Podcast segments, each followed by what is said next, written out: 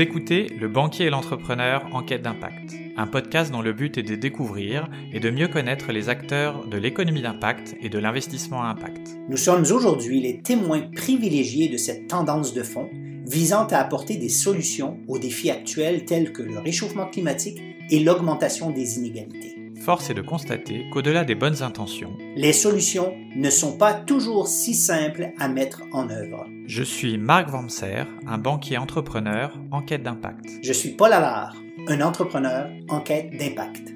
Nous vous proposons de vous joindre à nous pour mener l'enquête en allant à la rencontre de celles et ceux, entrepreneurs, investisseurs ou chercheurs, offrant des réponses concrètes aux défis d'aujourd'hui et de demain. Bienvenue. Bienvenue.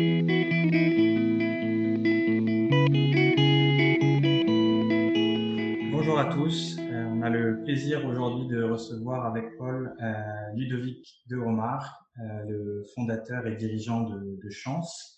Alors Ludovic, après des années et une école de commerce, a décidé de, de travailler dans l'entreprise familiale où il a eu un poste assez challenging puisqu'il a dû recruter énormément de personnes pour créer une usine dans, au Moyen-Orient et à la suite de ça, il a décidé de se dire que un de ses enfin, son, son, motivation était de pouvoir donner accès au meilleur travail pour chacune des personnes dans le monde. Et c'est comme ça qu'il a créé Chance, qui a connu beaucoup de, de rebondissements. Et donc, on est ravi euh, de, de, de, te recevoir aujourd'hui, Ludovic. Euh, bienvenue. Oui, bienvenue. Euh, euh, on a toute une chance de t'avoir. Je sais que c'est un mauvais jeu de mots, mais il fallait que je la, je la fasse dès le début. merci, Paul. Merci, Marc, pour votre invitation. Donc, euh, bah, pour commencer, après une très très brève présentation, l'idée c'était plutôt de te laisser la parole euh, pour euh, que tu nous, tu te présentes rapidement, qui tu es, d'où tu viens, pour ensuite parler un petit peu plus de choses. d'où je viens, je viens de Beauvais, qui est une petite ville dans, dans le, en Picardie. Et ma maman est égyptienne, sa famille italienne libanaise, et mon père est français. Et donc j'ai grandi à Beauvais. Et puis en fait, ce qui est un peu à l'origine de la démarche qu'on est en train d'avoir avec Chance, c'est à l'adolescence une réflexion sur les parcours de vie qui étaient ceux de mes potes et les miens. Et j'étais fils d'entrepreneur, de prof, ce qui n'était pas le cas de tous mes amis. Et c'est comme ça que j'ai commencé à me questionner sur le sujet de justice sociale. Est-ce qu'on est vraiment tous égaux? Pourquoi est-ce qu'on n'a pas tous exactement les mêmes trajectoires et les mêmes possibilités? Et je me suis dit, écoute, euh, dans la vie, essaie de faire un truc qui sera utile aux autres euh, pour qu'on ait un, pour contribuer d'une certaine façon à l'amélioration de la justice sociale. Et c'est ça qui ensuite a dicté euh, pas mal des choix que j'ai pu faire d'études, puis professionnels, et ce qui nous a amené à créer Chance et, et m'amène à être avec vous aujourd'hui.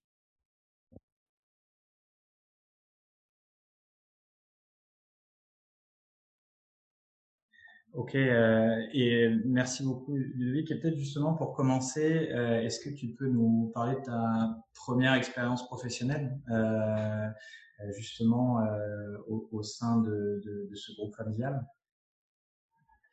J'ai commencé à travailler, mon premier job était, comme tu le disais tout à l'heure, d'aller lancer une usine de fabrication de bouteilles en verre pour un groupe qui s'appelle Saveur Glace, qui est en fait un groupe que mon père a dirige depuis 35 ans et j'ai grandi tout près de l'usine, euh, donc qui est proche de Beauvais. Et donc j'ai eu la chance d'être en charge du lancement d'une usine à Ras Al Khaimah, qui est à une heure au nord de Dubaï, et en particulier de toute la partie non technique et en particulier encore, comme tu le disais, du recrutement de 200 collaborateurs. Donc en fait, ça, ça m'a amené à aller mener un peu plus de 1000 entretiens en Inde, aux Philippines, au Sri Lanka, en Arabie Saoudite, au Pakistan, au Népal, en fait partout autour de Dubaï, là où les gens avaient de l'expérience en fabrication de bouteilles. Et en fait, ce dont je me rendais compte, c'est que tu, tu, vois, tu check les compétences euh, techniques des gens dans l'entretien et, et, ce qui est pas le plus difficile. Mais ensuite, je voulais savoir est-ce que la personne va y aller avec son cœur, en fait, parce que c'est ça qui demain va faire sa performance. Et donc, quand je demandais aux gens pourquoi est-ce que vous faites ce que vous faites, 95% des gens, en gros, savaient pas. C'était euh, parce que la vie les avait amenés là, parce qu'il y avait un job qui était ouvert, parce qu'il y avait le cousin qui travaillait dans cette, dans cette usine, etc.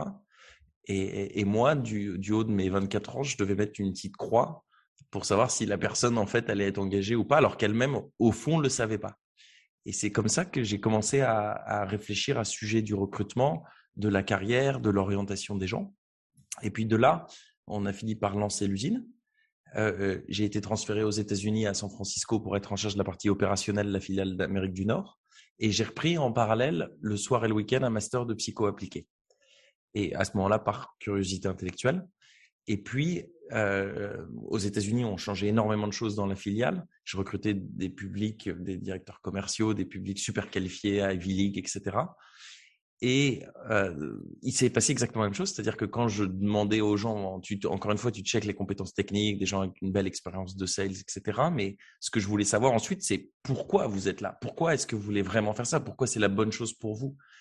Et là, tu vois, tu avais un storytelling à l'américaine, uh, the job of my life, it's amazing, mais fondamentalement, ils ne savaient pas plus que tous les gens que j'interviewais partout.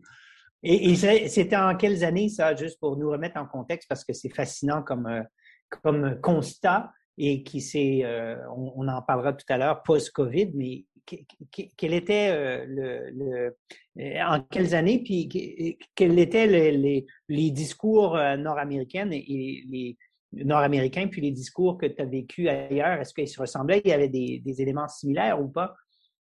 Tu, le constat, c'est la capacité de storytelling extraordinaire des Nord-Américains. C'est ça dont tu parles, Paul, c'est ça? Ouais, c'est ça. j'ai été pipoté extrêmement, avec beaucoup d'habileté en Amérique du Nord.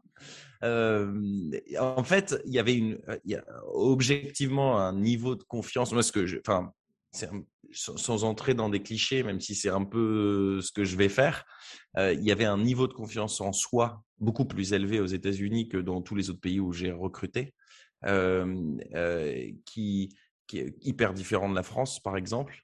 et puis, mais fondamentalement, la profondeur de la réflexion sur soi et la, la profondeur de, sur soi et sur donc la direction à prendre et sa place dans le monde et le monde du travail était pas du tout plus forte en Californie qu'elle mmh. était à Mumbai ou à, ou à Colombo au Sri Lanka. Intéressant. Mmh. Et, et, pour répondre à la première partie de ta question, euh, c'était en 2012, 2013, 2014. Excellent. Et quand tu as décidé de te lancer dans, cette, euh, dans ces cours du soir euh, sur la psychologie appliquée, est-ce que tu avais déjà dans l'idée, euh, il y avait un, un, germe du projet Chance ou c'était euh, par pure curiosité intellectuelle? Il n'y avait pas de germe. En fait, ce que je savais, j'avais précédemment étudié l'entrepreneuriat social à l'ESSEC, qui à ce moment-là était la seule école qui avait une spécialisation en entrepreneuriat social. Donc, je savais que j'avais un temperament d'entrepreneur et que ce que je voulais faire, c'était d'essayer de créer une boîte dont l'objectif était la maximisation de l'impact social. On va probablement avoir l'occasion d'en reparler. Mais comment et quel public, je ne savais pas vraiment. J'avais cette envie depuis l'adolescence qui m'anime et je pense qu'il m'animera toujours de contribuer à l'amélioration de la justice sociale. Cette envie de monter une boîte pour faire quelque chose de bien pour les autres, au sens très large. Euh, mais, mais à ce moment-là, j'avais pas du tout identifié que ça allait être sur le thème de l'orientation, de la carrière et du travail. Et cette envie que tu avais dès le départ, justement, d'entrepreneuriat de, social, euh, c'est un sujet euh, sur lequel on débat souvent dans ce podcast avec Paul, l'idée de, de, de, combiner à la fois l'entreprise euh, privée et euh, l'impact social ou environnemental, euh, et le fait qu'on peut se dire qu'en créant une entreprise, en étant rentable, on peut aller euh, chercher une, une, un impact social ou environnemental fort. Ça, tu avais cette conviction-là dès le départ. Euh, lié à ta, famille, tes valeurs, ou, euh, ou ça a été découvert à l'ESSEC À quel moment tu t'es dit, je peux combiner les deux? En fait, j'ai approché le sujet euh, pas tout à fait de cette façon. C'est-à-dire, je me suis pas dit, je veux créer un business social. Je j'ai étudié, enfin, j'ai appris qu'il y avait différents types de statuts d'entreprise, qu'il y avait des social business, qui en fait un concept qui a été développé par professeur Younous, qui était mon idole quand j'étais ado, puis ensuite à l'ESSEC, qui l'est toujours. Euh, il y avait différents modèles de coopératives, de mutuelles, il y avait des ONG avec différentes formes, associatives, fondations, etc. Et ce que je me disais quand j'étais étudiant, c'est c'est quand même hyper dur dans le modèle associatif d'être 50% de ton temps à devoir demander de l'argent. Et je me suis dit, ça, c'est chiant. Je n'ai pas envie de faire ça de ma vie et passer 50% de mon temps et où les personnes avec qui je travaille à faire ça parce que je pense que c'est épuisant, épuisant. Et ensuite, euh, mais, mais quand je te dis, j'ai pris le modèle, le, sujet différemment, c'est quand l'idée de chance est arrivée, on pourra aussi revenir dessus, je me suis dit, quel est le meilleur modèle pour résoudre ce problème?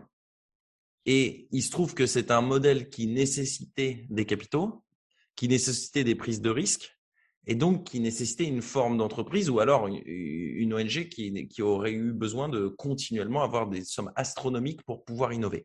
Et c'est pour ça qu'on s'est orienté vers le modèle de social business qui était le meilleur pour pouvoir euh, mettre en place le plan qu'on avait imaginé. Et, si tu reviens, parce que tu parles, euh, et qui est une démarche qui, qui, qui effectivement, euh, moi aussi, c'est un de mes idoles, euh, Mohamed Yunus, je rigolais quand tu disais ça. Mais quel est le, le, problème, justement, que tu as identifié, auquel tu t'attaques chez Chance, comme on, dit aux États-Unis? What's the problem you're trying to solve? Donc, chance, ça vient d'égalité des chances. Et, le sujet qu'on veut attaquer, c'est le sujet de la mobilité sociale ou de son absence ou de ses limitations. Mmh. Mmh. Donc, tu prends un pays comme la France, c'est un chiffre de l'OCDE de 2018. Si tu fais partie des 25% des Français et des Françaises au salaire les moins élevés, il va falloir en moyenne six générations à ta descendance pour mmh. passer au-dessus du salaire médian. Et six générations, c'est deux siècles. Donc, en gros, il n'y a pas de mobilité sociale. Statistiquement, il n'y a pas de mobilité sociale dans notre pays. Il y a quelques belles histoires anecdotiques qu'on voit dans les journaux ou qu'on connaît autour de nous, mais statistiquement, c'est faux. Et, mm-hmm. pour euh, vous donner un point de repère et permettre aux auditeurs aussi d'avoir un point de repère, au, Danemark, c'est deux générations. Et en Espagne, c'est quatre. Et en France, c'est six. Et la moyenne de l'OCDE, c'est 4,5. Donc, la France est en retard sur les autres pays sur le sujet de la mobilité sociale. Et donc, quelle est la théorie d'impact de chance qui en fait dicte tout ce qu'on fait? C'est de dire l'engagement au travail, le fait de vibrer dans son travail, est une condition qui est nécessaire pour la performance au travail. Et la performance au travail est une condition qui elle-même est nécessaire pour être promue et avoir accès à la mobilité sociale. Et donc, le meilleur levier qu'on puisse avoir pour améliorer la mobilité sociale, l'égalité des chances, c'est de permettre l'engagement au travail de tous, en particulier des 25% des Français aux, salaires les moins élevés, à commencer par le choix de carrière. Et donc, on a créé ce qu'on a la prétention d'appeler le système d'orientation professionnelle pour adultes le plus avancé au monde et de le rendre accessible à tous, quel que soit votre passé, quel que soit votre background. Mais ça implique quand même, euh, puis, c'est hyper intéressant. Euh, je serais surpris, je serais euh, curieux de connaître les, les statistiques nord-américaines, canadiennes, USA et Amérique latine sur ces, ces, ces données-là de ces générations que, qui, qui, qui, sont quand même frappantes. Mais est-ce que tu penses pas que déjà d'avoir, d'entamer cette démarche-là implique un certain une certaine, euh, une certaine éducation, un certain milieu qui fait en sorte que cette démarche de, de, de, une démarche personnelle qui implique justement de mieux se connaître, de connaître ses, ses envies, son besoin, les exprimer et d'exprimer et pas de sentir que c'est une que c'est on, doit être qui on est, pas réussir dans la vie, mais réussir sa vie. Est-ce que c'est pas aussi déjà euh, euh, un, un, biais qui, qui réduit euh, cette égalité des chances-là? Sur, sur les chiffres, j'ai pas le chiffre pour le Canada. Aux États-Unis, c'est cinq générations, donc ils sont un petit peu meilleurs que nous. Et tu parlais d'Amérique latine, un pays comme le Brésil, c'est neuf. Donc, oui, on n'est pas les pires. Certes, il y a le Brésil, il y a la Russie derrière nous, mais, mais on n'est quand même pas terrible dans le classement.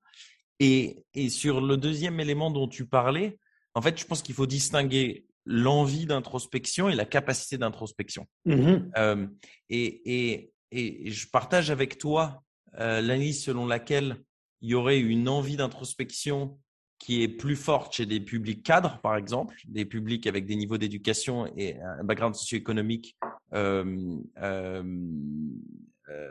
qui, qui, est plus établi. mais par contre, la capacité d'introspection, elle est complètement partagée. Oui. Il y a, tout le monde est bien est capable. Le, jeune dans sa banlieue, il est tout aussi capable de réfléchir à ce qui l'anime, à réfléchir quelles sont ses expériences passées qui, qui l'ont fait vibrer, pourquoi, au contraire, ce qui le tend, quelles sont ses peurs, etc. Tout aussi capable.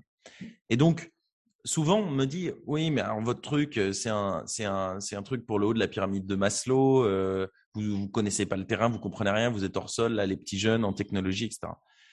Eh ben, non seulement je pense que c'est pas la, le questionnement sur soi et l'identification de, qui suis-je et où est ma place dans le monde du travail n'est pas un truc qui est réservé à, à une élite, mais qui plus est, je pense que c'est précisément en allant sur ces sujets qu'on peut créer des déclics qui autrement ne se passent pas. Et donc, c'est précisément en allant plus en profondeur pour aller essayer de créer des déclics chez des personnes qui d'habitude n'ont pas accès à ce genre de démarche qu'on peut euh, leur permettre d'identifier l'endroit où ils vont s'animer et ils vont pouvoir croître, s'épanouir et professionnellement réussir. Et, comment tu, euh, euh, tu donnes l'argument de quelqu'un qui, euh, depuis plusieurs années, a ce déclic interne de vouloir euh, s'épanouir et d'entamer une démarche, mais qui a, qui a, qui a, qui a pas de formation et qui est, qui lave, lave, est plongeur dans un resto depuis, depuis 10 ans, 12 ans. Il y a, comment est-ce que tu concilies cette démarche-là à cette, ce, ce, ce, cette éducation qui n'est pas là ou cette formation qui n'est pas là? Dans un contexte euh, de euh, justement de, passer d'une classe sociale à l'autre.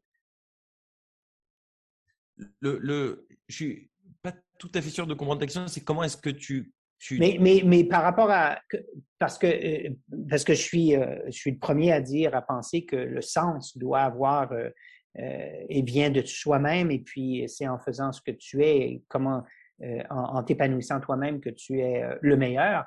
Euh, et, mais si ce déclic vient d'une, de, il y a beaucoup de revenir à l'égalité des chances. Euh, quelqu'un qui a, qui a pas pu aller à l'école et a dû aller travailler rapidement et n'a pas de formation et qui a ce déclic, mais malheureusement n'a pas les outils pour pouvoir euh, changer ou, ou, aller ailleurs ou aller dans une organisation qui lui donne plus de sens à sa vie, quoi. comment est-ce que tu pallies à ça par, est-ce que ça, ça, ça, ça, ça pousse l'utilisateur d'aller euh, chercher cette formation qui est requise pour aller euh, faire ce changement ou est-ce que ça fait partie de la démarche? C'est un peu ça ma question. Tu vois, je vais du coup peut-être te présenter très rapidement, vous présenter très rapidement comment ça fonctionne. Mm-hmm. si je décris chance en une phrase, c'est le parcours de coaching digital pour choisir le travail aligné avec qui vous êtes, qui est un parcours de 30 heures dans lequel il y a 23 heures d'auto-coaching c'est-à-dire une centaine d'activités interactives à faire seul, qui sont entremêlées avec 7 heures de vidéo coaching avec un ou une coach pro en vidéo, choisi sur la base de votre personnalité. Vous avez 2-3 heures d'auto-coaching, une heure de vidéo coaching, 2-3 heures d'auto-coaching, une heure de vidéo coaching. La, la métaphore pour bien comprendre ce qu'on fait, c'est la métaphore du chirurgien ou de la chirurgienne, c'est-à-dire que on fait faire par la machine tout ce que la machine peut faire au moins aussi bien que l'humain, qui est l'équivalent des IRM, des scanners, des radios, etc. Vous voyez Et puis ça vient nourrir par la data le ou la coach pro qui, du coup, peut intervenir de manière extrêmement précise, à l'image d'un chirurgien ou d'une chirurgienne, sur ce que seul l'homme avec un grand H peut faire, c'est-à-dire naviguer la finesse de la psychologie humaine, travailler sur une croyance limitante, sur une peur, sur un blocage psychologique, etc. Et vous avez comme ça ce dialogue euh, homme-machine, homme-machine pour accompagner les gens au mieux.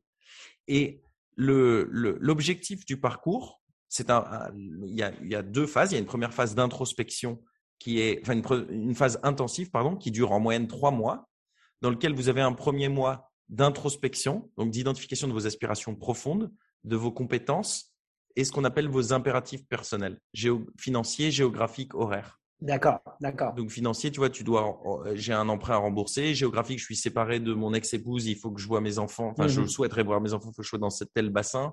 Et euh, horaire, il faut que je récupère mes enfants à la crèche tel jour à telle heure. Puis on utilise toute cette data pour vous remettre algorithmiquement une liste de 12 pistes professionnelles alignées avec qui vous êtes, démarrage du deuxième mois d'exploration. Et puis ensuite, on va réduire de 12 pistes jusqu'à une dans le deuxième mois et on démarre le troisième mois de validation qui est en fait une certification de l'adéquation d'une personne avec un travail et on définit un travail chez Chance par quatre piliers et j'en arrive donc à l'élément de réponse à ta question. C'est travail égal un métier, une finalité, qu'est-ce que je sers par mon activité? Trois, un environnement de travail. Est-ce que je suis dans un environnement hyper hiérarchique, hyper agile, hyper autonome, hyper méticuleux, etc. Et quatre, les impératifs personnels dont je parlais tout à l'heure. Et donc, à la fin de la phase intensive, il y a cette certification de l'adéquation d'une personne avec un travail. Et il y a trois options. Soit tu as déjà toutes les compétences requises pour le travail pour lequel tu es certifié, dans ce cas-là, tu vas directement vers la phase d'atteinte et on t'accompagne jusqu'à l'entrée dans le travail en question. D'accord. Soit il te manque un delta de compétences et on en arrive dans le cas dont tu parlais et on t'aiguille vers des organismes de formation pour que tu puisses acquérir ce delta de compétences qui te permettra d'aller vers le travail pour lequel tu as ah, été certifié. Et le dernier parcours, c'est vers l'entrepreneur. Si jamais tu vas vers l'entrepreneuriat ou le freelancing, qui n'est pas notre métier, on t'aiguille vers des structures d'accompagnement à l'entrepreneuriat ou au freelancing. C'est très clair, parce que c'était ça ma question, tu as tout à fait répondu. Donc, vous prenez en compte dans votre démarche euh, d'analyse des, euh, des, impératifs de la réalité de chacun, euh, que ça soit matériel, que ça soit émotif, que ça soit aussi de, de, parcours de formation. Génial. Mm-hmm. Peut-être pour justement compléter sur, tu as maintenant bien présenté le produit chance. Euh, l'idée est peut-être pour nous de bien comprendre euh, à la fois le, le, modèle économique, donc comprendre euh, comment tu arrives à atteindre ces personnes-là, et peut-être aussi tu peux nous donner quelques éléments sur qui sont les gens qui font du, qui passent le parcours chez Chance. Est-ce que euh, justement, il y a une part euh, importante de cadres euh, dirigeants ou, ou, en tout cas background sociologique plutôt mmh mmh élevé ou bien des gens plutôt moins formés. Le, business model, on a un produit, un service qui est délivré à travers deux canaux de distribution. Le premier canal de distribution, c'est du B2C, donc directement à destination des individus qui achètent le parcours pour eux-mêmes. Euh, et là, en France, un, élément accélérateur, c'est que Chance est éligible au CPF, qui est le compte personnel de formation, qui permet d'utiliser des crédits. En fait, chaque Français qui travaille, Français, Française, accumule 500 euros ou 800 euros par an, qui peut mobiliser sur un nombre de formations bien limité, et Chance en fait partie. Ça, c'est le B2C. Ensuite, le B2B2C, donc avec un tiers prescripteur euh, qui, qui peut financer pour un individu, ce qu'on appelle un talent. Euh, donc là, soit c'est l'entreprise du talent, soit les pouvoirs publics. En fait, si vous réfléchissez au business model, c'est le même que pour les frais médicaux, soit vous les payez seul, soit c'est euh, la mmh Sécu, soit c'est une mutuelle. Et donc, dans ce B2B2C, il y a trois sous-catégories. Soit on passe par des distributeurs qui sont des partenaires, soit on passe en direct avec le secteur privé, donc directement pour les entreprises qui veulent réorienter des personnes, soit, soit des personnes qui se posent des questions dans leur entreprise et qui font chance comme un bilan de compétences pour savoir quoi faire en mobilité interne ou en mobilité externe, soit de leur fait parce qu'ils ont décidé de quitter l'entreprise dans le package de départ, leur offre chance, soit parce que l'entreprise a décidé de s'en séparer, leur offre chance pour essayer de se retourner. Troisième cas de figure, le, ce qu'on appelle nous le B2 government, et qui est les pouvoirs publics. Donc, le ministère du Travail nous avait acheté des parcours. On est remboursable intégralement par Pôle emploi si un demandeur d'emploi, une demandeuse d'emploi demande à son conseiller sa conseillère de faire chance. Et puis enfin, avec les régions, on travaille avec la région Normandie, qui est un programme déjà lancé. On va démarrer là avec la région Hauts-de-France, avec la région PACA. On est en discussion avec la région Île-de-France, etc., pour les demandeurs d'emploi dans les différentes régions. Ça, c'est pour la France. Euh, on, a euh, pour l'instant des volumes très limités dans d'autres pays francophones européens, mais on va accélérer. Et puis, qui sont les gens du coup qu'on accompagne, toute la stratégie de chance marketing est de dire on fait du super premium accessible. Et donc, c'est très important et ça fait partie des grands changements stratégiques qu'on a fait il y a trois ans, qui sont de dire on veut rendre ce qui se fait de mieux au monde accessible aux personnes dites en bas de la pyramide. Et la preuve que c'est ce qui se fait de mieux au monde, c'est que c'est désirable par une archi-élite qui le choisit comme la meilleure solution pour eux. Donc, ça prouve le fait que c'est hautement qualitatif. Et ensuite, on s'assure que ça, c'est bien accessible à tous. Et donc, on a dans nos statuts une règle qui est, que chaque année, au moins 25% des bénéficiaires de chance, des talents, doivent avoir un dernier salaire inférieur à 1400 euros net par mois. Euh, et, donc, qui sont les publics qu'on accompagne? On a 25% euh, au-dessus de 3 000 euros net. On a 30% au-dessous de 2 000 euros net et le reste au milieu. Donc en fait, hmm. on a des publics, on, est tout à fait représentatif de la population française. Et, euh, et j'ai une question parce que c'est intéressant. Tu as fait un, tu dis Ludovic que tu as fait un changement. Et, tu as mentionné plus tôt dans notre, nos échanges la théorie euh, d'impact, la théorie du changement. Est-ce que cette théorie du changement qui est au cœur d'une entreprise d'impact, une entreprise avec une mission, fait partie de votre grille de, de, choix stratégiques pour atteindre les objectifs ou les, les, les outcomes qu'on appelle d'impact? Est-ce que ça, ça fait partie de votre grille d'analyse quand vous avez fait ces changements-là ou cette, cette réorientation? si, nos objectifs d'impact ont fait, je suis, désolé, je suis pas tout à fait sûr d'avoir compris ta question. Excuse-moi. Oui, oui, parce que tu as, tu as mentionné que euh, la théorie d'impact ou les objectifs d'impact étaient au cœur de votre, votre mission. Et euh, dans vos décisions stratégiques, est-ce que c'est la grille d'analyse qui euh, vous pilote quand vous faites des choix? Tout, tout à fait. Enfin, c'est une des deux grilles. Là, il y, a, mm-hmm. il y a la maximisation de notre impact sous contrainte de la capacité de croissance et d'indépendance financière de la boîte. Exact. Donc, c'est d'égal à égal, si, si j'ose euh, le dire. Un, un, va avec l'autre et s'il n'y a pas les deux, c'est difficile de, de, de, déployer. Je pense que la, la réussite vient de la non-opposition des deux. Si jamais tu as une opposition entre les deux, ce qui et c'est ça qui est, ce qui est euh, grisant, c'est quand tu arrives à avoir une corrélation positive entre la, réussite économique et la réussite sociale de l'entreprise, ce qui est difficile et ce qui est la beauté des beaux modèles d'impact. Mmh C'est-à-dire, si en fait, et, l'opposé de ce que je viens de dire, c'est je gagne de l'argent sur l'activité A et je donne de l'argent avec ma fondation sur l'activité B ce qui, est, ce qui est très bien en soi, mais c'est pas du tout une activité d'impact. C'est deux, deux activités. C'est la philanthropie, ce qui, est, ce qui est, le modèle, ce qui est le modèle d'avant 2000, euh, si on veut, si on fait, euh, on fait maximisation des profits d'un bord puis on donne à l'autre. Non, non, je comprends tout à fait. Donc, donc là où, euh, si on arrive à servir des publics plus vulnérables, peut-être que tu n'as pas exactement le même niveau de marge, mais qui est quand même économiquement viable donc que tu réalises ta théorie d'impact, que en plus tu sers des publics euh, qui, font partie d'une élite et a priori c'est pas comme ça que tu réalises ton impact directement, il n'est pas impossible que cette activité vis-à-vis d'une élite soit aussi euh, profitable d'un point de vue d'impact pour les publics plus vulnérables. Je vais m'expliquer. On a développé dans ce qui limite les gens dans leur engagement au travail et l'égalité des chances, ce sont des barrières de deux types. Un, des barrières, ce qu'on appelle internes. Je ne sais pas qui je suis, je ne sais pas ce que le monde peut avoir à m'offrir qui est aligné avec qui je suis. Et d'autre part, des barrières externes qui sont toutes les discriminations qu'on connaît, donc les discriminations sur euh, la religion, la couleur de peau, l'orientation sexuelle, etc., qui sont punies par la loi, et aussi toutes les discriminations qu'on appelle, euh, nous, discrimination politiquement correcte, c'est-à-dire euh, si tu n'as pas fait exactement le même job avant, ou si tu n'as pas le diplôme A ou B, tu peux toujours courir pour être reçu en entretien pour tel job, reçu en entretien pour tel job, même si tu as toutes les compétences. Mmh, mmh, mmh. Et donc, qui, en fait, philosophiquement, c'est une discrimination. C'est une entrave à la méritocratie, ce dont on est en train de parler. Et, et, donc, ce que Chance travaille sur, doit travailler sur les deux types de barrières. Sur les barrières internes, vous l'avez compris, c'est par le parcours.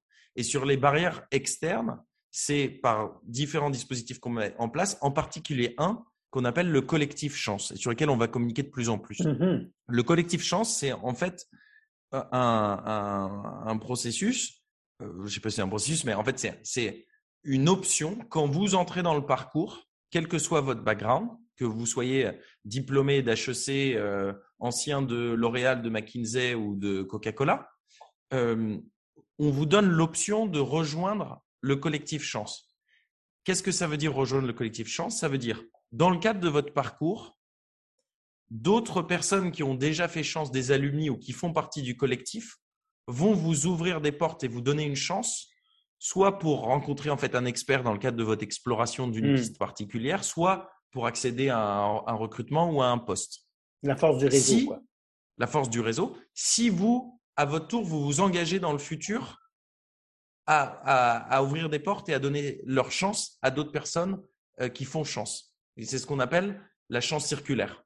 Donc, c'est un, un, processus de, de solidarité qui a comme objectif de redistribuer le capital social et de le faire de manière intelligente, c'est-à-dire permettre à une personne qui a très bien identifié un projet, qui méthodiquement a remarqué que c'est ça qu'il fallait qu'elle obtenir comme information et donc qu'elle aurait intérêt à aller découvrir tel type de personne, puisse accéder à cette personne pour lui permettre de continuer à construire son projet et l'atteindre. Et donc, cette démarche de solidarité, le fait d'avoir des publics avec des, un capital social fort dans différentes parties de l'économie sert le dépassement des barrières externes de publics plus vulnérables. Et j'imagine le fait d'avoir justement cette, euh, cette répartition entre euh, des, des, les classes sociales artificielles euh, permet justement cette échelle de, de, gradation qui permet que s'il y a des cadres qui ont passé à, à, travers le parcours chance, vont être beaucoup plus sensibles à justement inviter et faire venir des, des, des alumni de l'équipe du groupe chance pour justement casser ce, ce, ce, ce, ce, qui est votre objectif, c'est de casser l'ascension sociale, quoi, de, permettre une ascension sociale. Tout, tout, à fait. Et puis, il y a un deuxième élément sur ce que tu viens de dire, c'est quelque chose qu'on a compris en 2018.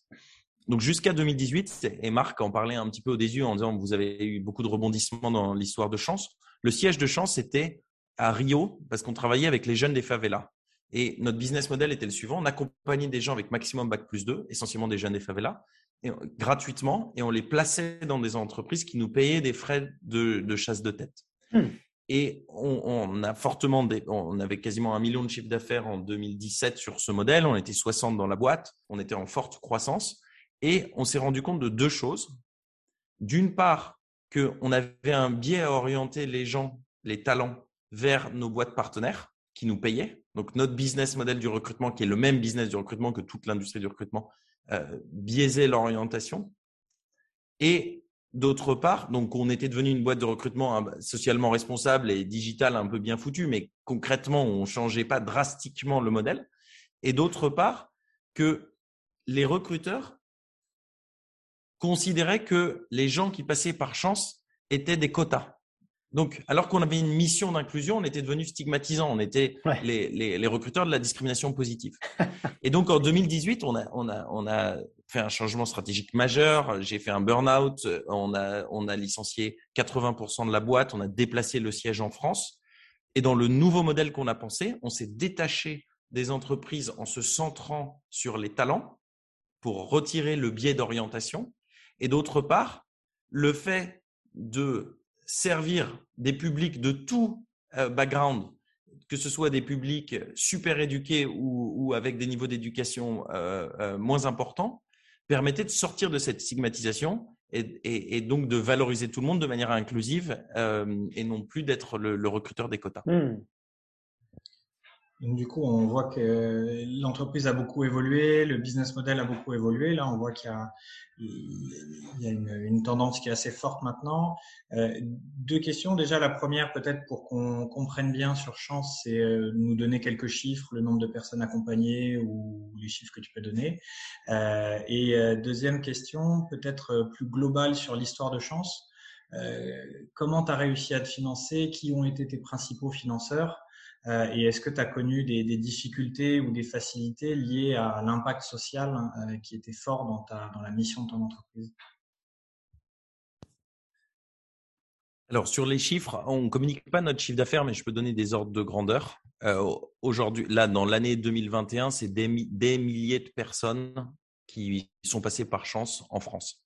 Euh, et, notre rythme de croissance est, depuis 18 mois, 20% de croissance mensuelle par mois en moyenne. Donc, on est dans une grande phase d'accélération de, de chance. Euh, sur le deuxième aspect, euh, est-ce que c'est facile Enfin, comment est-ce qu'on s'est financé? Est-ce que c'est facile? La réponse est non. C'est super dur de se financer. Quand on, est quand on surpris, Ludo. On est surpris de ta réponse. Parce que tout le monde trouve l'idée de l'impact géniale jusqu'à ce qu'il faille passer avec la main au portefeuille. Et en fait, j'ai appris plein de trucs là-dessus. Il y a cinq ans, on était parti dans un modèle euh, tels que professeur Younous. Donc, professeur Younous, c'est notre président. On a démarré Chance ensemble avec Clémence aussi, qui est notre cofondatrice, euh, en se disant, on va aller dans un modèle où il y a des actionnaires, mais qui ne réaliseront pas de plus-value. Donc, c'est-à-dire l'objectif, c'est donc c'est une entreprise indépendante. Il y a des actionnaires qui mettent et l'entreprise va racheter à ses actionnaires ses actions à un moment donné, est, qui, est, un modèle euh, intellectuellement très intéressant mais euh, qui ne fonctionne que quand tu n'as pas besoin de beaucoup de capex. Parce que dès qu'il faut commencer à investir et que c'est un peu capitalistique, euh, les gens sont moins euh, enclins à prendre des risques. Et donc là, on, s'est retrouvé à très nombreuses reprises. J'ai rencontré des personnes, investisseurs potentiels, qui avaient une grande activité de philanthropie et qui étaient des businessmen et businesswomen, mais avec les deux sujets parfaitement compartimentés dans leur cerveau et dans leur façon d'appréhender les sujets et qui avaient une énorme difficulté, mais même c'est l'extrême majorité des gens que je vois qui sont philanthropes et qui sont dans le business décorrèlent complètement les deux et, et évaluent les projets avec des prismes complètement différents.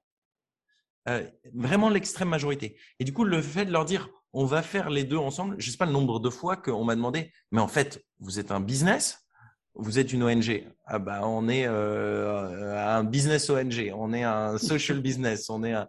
et, et en fait, y a, ça, a été une, c'est continuellement une grande difficulté, même si les, mentalités évoluent, on parle de plus en plus d'impact, mais euh, de, de, de, de re, comment, réimbriquer le sujet de l'impact et le, enfin, le, sujet de l'impact social ou environnemental, dans notre cas social, et la viabilité économique. Donc, de ce premier modèle, on, on est allé vers. Donc, juste que je comprenne, Ludovic, euh, donc, parce que ça, c'est un modèle de, de, de M. Yunus de, de, dire on va être. Euh, il va y avoir des, des, capitaux qui ne seront pas rémunérés en plus-value, mais qui vont être achetés pour récupérer le capital. Donc, c'est effectivement entre la donation pure où on perd le capital et à, l'autre spectre où on met du capital pour avoir le maximum de, plus-value.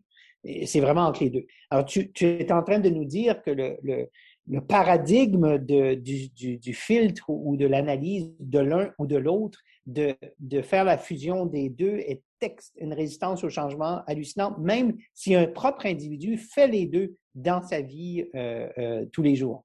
J'en ai rencontré mais des dizaines et des dizaines et des dizaines. Je pense littéralement C'est hallucinant quand même. C'est hallucinant. Et, je pense que une partie des auditeurs et des auditrices pourront se retrouver là-dedans en disant soit je fais des placements en allant chercher un taux de rentabilité maximum, parfois sous contrainte d'une certaine responsabilité, ou bien je suis en train de faire une donation et là, j'ai pas du tout ce, raisonnement. Et en fait, ce que j'ai appris au fur et à mesure des. Ça, ça c'était les premières années. Et puis, Là, ces, dernières années, et là, on est en train de finir un processus de levée de fonds. Donc, j'ai rencontré énormément d'investisseurs d'impact, notamment des fonds d'investissement. Et, je vois qu'il y a un peu euh, deux modèles dans l'impact. Parce que tout le monde parle d'impact. Maintenant, c'est le mot à la mode. Il, faut être impact. Tout le monde doit être impact désormais. Euh, et du coup, on met tout derrière ce mot. La question, c'est que, est-ce que, et à mon avis, il faut faire très, très attention à bien distinguer le modèle d'impact numéro un et numéro deux. Euh, c'est soit, et il y a beaucoup de gens qui disent je fais de l'impact, c'est-à-dire je fais du business sous contrainte de certaines règles de RSE. C'est-à-dire, euh, si jamais mon business, je suis pas en train de faire du, trafic de greffe de bras de petits enfants en Afrique, alors euh, c'est bon, je suis clean, je suis en train de faire de l'impact. Donc c'est, je fais un maximum, j'ai un maximum de retour sous contrainte de faire les choses proprement. Je, me permets d'être un, peu, d'utiliser des mots un peu directs.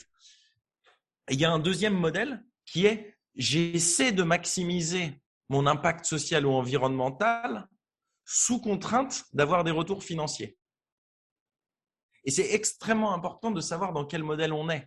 Parce que, évidemment que le monde parfait, j'en parlais tout à l'heure, et on essaie tous de faire ça, c'est que les deux se recoupent parfaitement et qu'il y ait une coloration parfaite.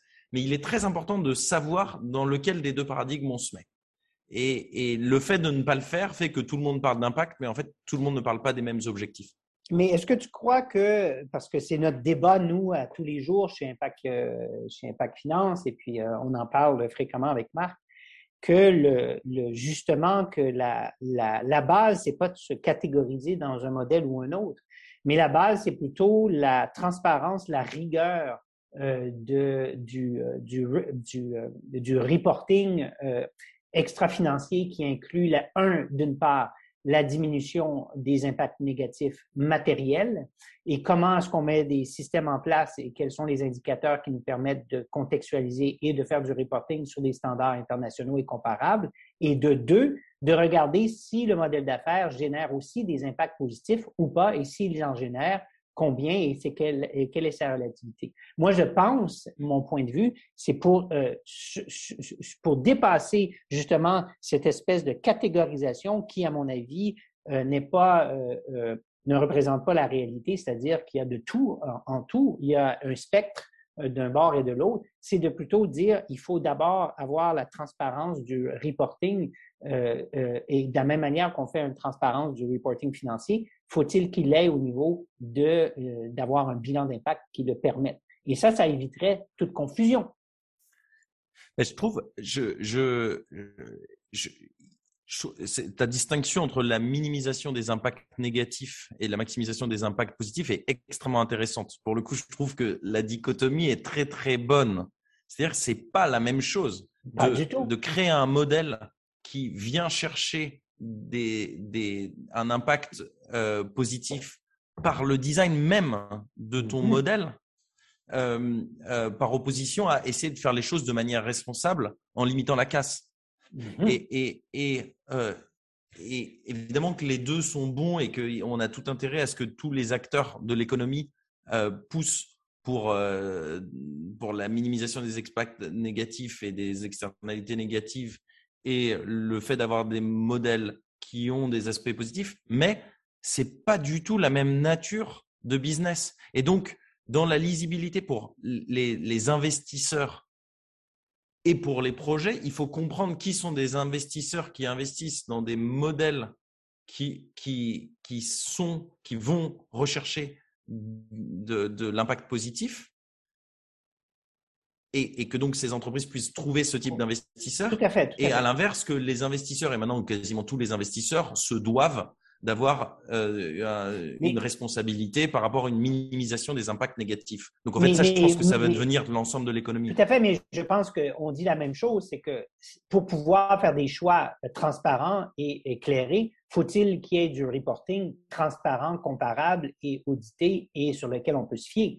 Parce que toute organisation, quelle qu'elle soit, incluant chance, incluant impact, nous avons des impacts négatifs à mitiger. C'est euh, aussitôt qu'il activité humaine, nous avons des impacts négatifs à mitiger. Mais par nature, nous, nous avons mis dans notre mission que euh, euh, c'était justement l'impact ainsi que le rendement financier pour avoir de l'impact qui était pas en opposition, mais en complémentarité. Et il y a d'autres organisations historiques du, du, qui existent depuis 75 ans, 100 ans, qui sont dans l'obligation de transformer tranquillement euh, en plus de mitiger leur impact négatif de mieux en mieux, doivent peut-être transformer leur modèle pour qu'il en génère des impacts positifs de plus en plus. Mais tout ça passe, à mon avis, c'est un peu la question que j'ai, par la transparence du reporting, où il faut qu'il soit d'une clarté et d'une qualité et, et, et sans, sans, euh, euh, euh sans compromis. Je partage parfaitement ce point sur le reporting, absolument. Alors, pour, euh, on pourrait débattre des heures sur notamment ce sujet-là et sur est-ce qu'il faut minimiser les impacts euh, négatifs ou maximiser les impacts positifs, les deux étant évidemment importants. Euh, Peut-être justement pour conclure la, la dernière question qu'on pose à, à, tous nos invités, selon toi... La question facile, ça, La question ça, facile, la question facile. selon toi, qu'est-ce qu'il faudrait changer euh, Quelles sont les principales priorités justement pour euh, faire en sorte de répondre encore mieux et encore plus vite à l'ensemble des enjeux euh, auxquels on fait face, qu'ils soient sociaux, qui est le cœur de, de ton métier, ou même environnementaux.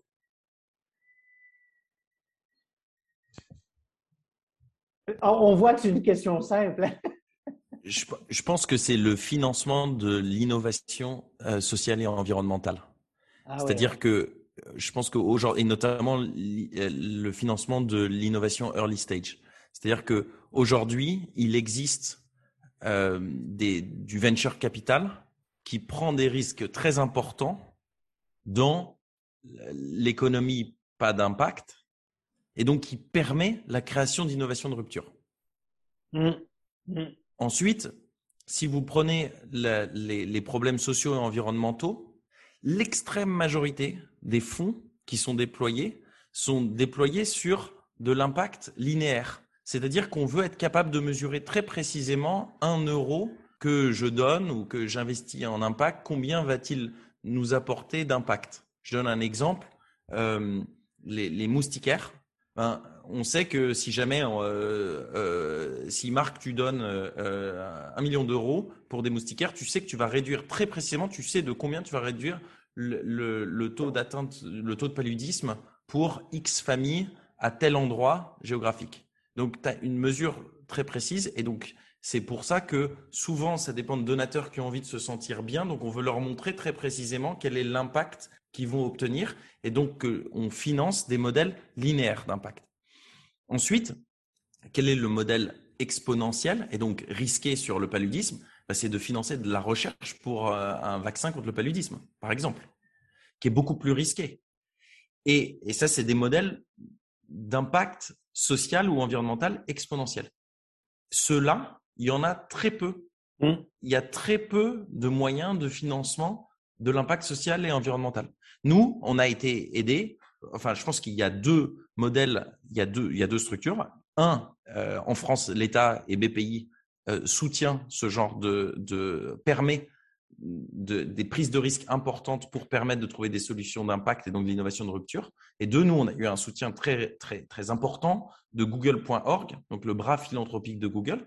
Google ayant un, historique de financement de l'innovation de rupture euh, parce que c'est son ADN, ayant compris qu'il fallait prendre des risques et investir sur des projets risqués en impact social et environnemental. Et donc, moi, je suis absolument convaincu que si on veut faire améliorer, si on veut améliorer les choses, il faut qu'on prenne des risques sur l'innovation dans ces sujets et pas que des trucs relativement peu risqués. C'est comme ça qu'il y aura des modèles extraordinaires qui pourront naître.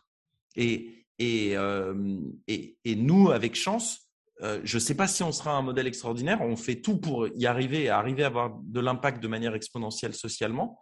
Mais en tous les cas, s'il n'y avait pas eu des gens qui avaient pris des risques importants à nos côtés, Google, euh, la BPI, euh, des business angels, des fonds d'impact qui ont cru en nous euh, dès le premier jour en disant il faut y aller, il faut prendre des risques de manière très importante, euh, on n'en serait pas là aujourd'hui et c'est sûr qu'on n'aurait aucune chance de réussir à, ce qu'on veut faire à terme. Très, très, très, très, très clair. Puis je pense que c'est, c'est, ouais, c'est, ça, ça, nous parle beaucoup. Puis je pense que ça parlera à tous nos invités précédents. Ouais.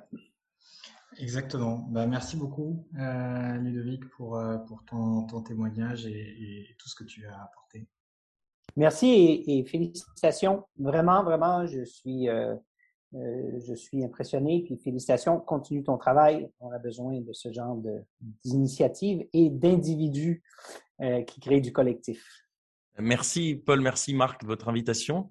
Et puis pour les auditeurs, si vous pensez à vos potes qui vous disent toujours qu'ils ont envie de changer de boulot et, trois mois après vous les revoyez, ils ont toujours pas changé, vous les envoyez sur chance.co et on s'occupera bien d'eux.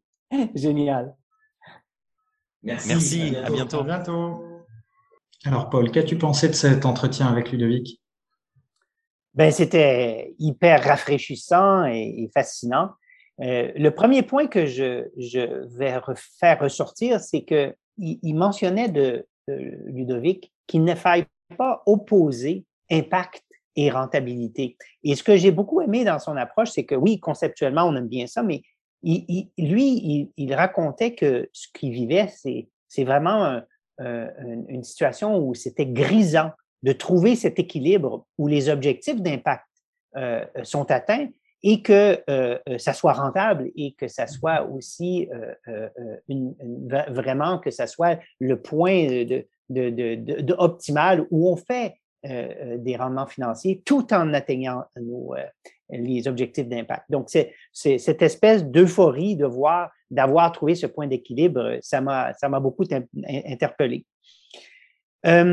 Le deuxième point qui est quand même aussi fascinant, tu lui demandais la question par rapport à ces défis de financement, c'est de voir comment euh, il y a dans euh, comment les humains, alors les entrepreneurs qui ont fait beaucoup d'argent dans une entreprise qui n'était pas d'impact et qui se mettent à faire de la philanthropie, mais à continuer à faire des investissements, ont beaucoup de peine à évoluer vers une, une, une fusion entre la philanthropie et l'entreprise euh, ou qui maximise les profits pour arriver à quelque chose d'équilibré. Et qu'il y a eu beaucoup de refus d'entrepreneurs qui, ne qui ne conçoivent pas intellectuellement euh, d'être et à la fois faire un investissement qui atteint des objectifs d'impact et qui soit euh, rentable. Eux, pour eux, ils ont deux chaînes de pensée, deux pensées complètement différentes. La philanthropie, où c'est une ONG sans but lucratif, où on donne et on retourne, euh, retour, on n'a pas de retour sur le capital et on perd le capital. Et de l'autre côté, on maximise les profits. Donc ça, ça m'a vraiment interpellé. Euh, je pense que c'est urgent qu'il y ait un changement de paradigme, il y a un changement de, pensée, parce qu'il y a toutes, toutes, sortes de zones de couleurs entre la philanthropie et euh, l'investissement euh, où on veut maximiser les, les, euh, les, les profits. Et finalement, le troisième point que j'ai beaucoup aimé, c'est lorsque tu lui as demandé qu'est-ce que tu ferais si tu avais une baguette magique? Et lui, il m'est revenu avec, il nous est revenu avec le financement de l'innovation de rupture d'impact social et environnemental. C'est, mais c'est absolument vrai qu'il nous faut se permettre d'avoir des entreprises à risque des innovations, des, startups, des, jeunes pousses euh, d'impact qui veulent prendre des risques en termes d'innovation, de rupture pour atteindre des objectifs d'impact et, et, des, des, social et environnemental. C'est vrai que ça manque. Il faut faire des tests de la même manière qu'on a fait des tests dans l'innovation de, de, de l'économie financiarisée. Il faut permettre à des jeunes pousses de faire des tests même parce que ces tests-là, même s'ils aboutissent pas, auront créé une expertise, auront formé des, des, entrepreneurs, des gestionnaires qui vont être le, le, le, terreau pour euh, de prochaines initiatives qui vont être des succès. Donc, c'est ces trois points-là euh, qui euh, m'ont vraiment, vraiment interpellé, qui, je pense, qui sont des points extrêmement intéressants. Merci d'avoir écouté ce podcast jusqu'au bout. S'il vous a plu et que vous pensez qu'il peut contribuer à promouvoir l'économie d'impact et l'investissement à impact, n'hésitez surtout pas à en parler autour de vous et à le partager. Et à nous mettre une note 5 étoiles et un commentaire à impact positif. À bientôt. À très bientôt.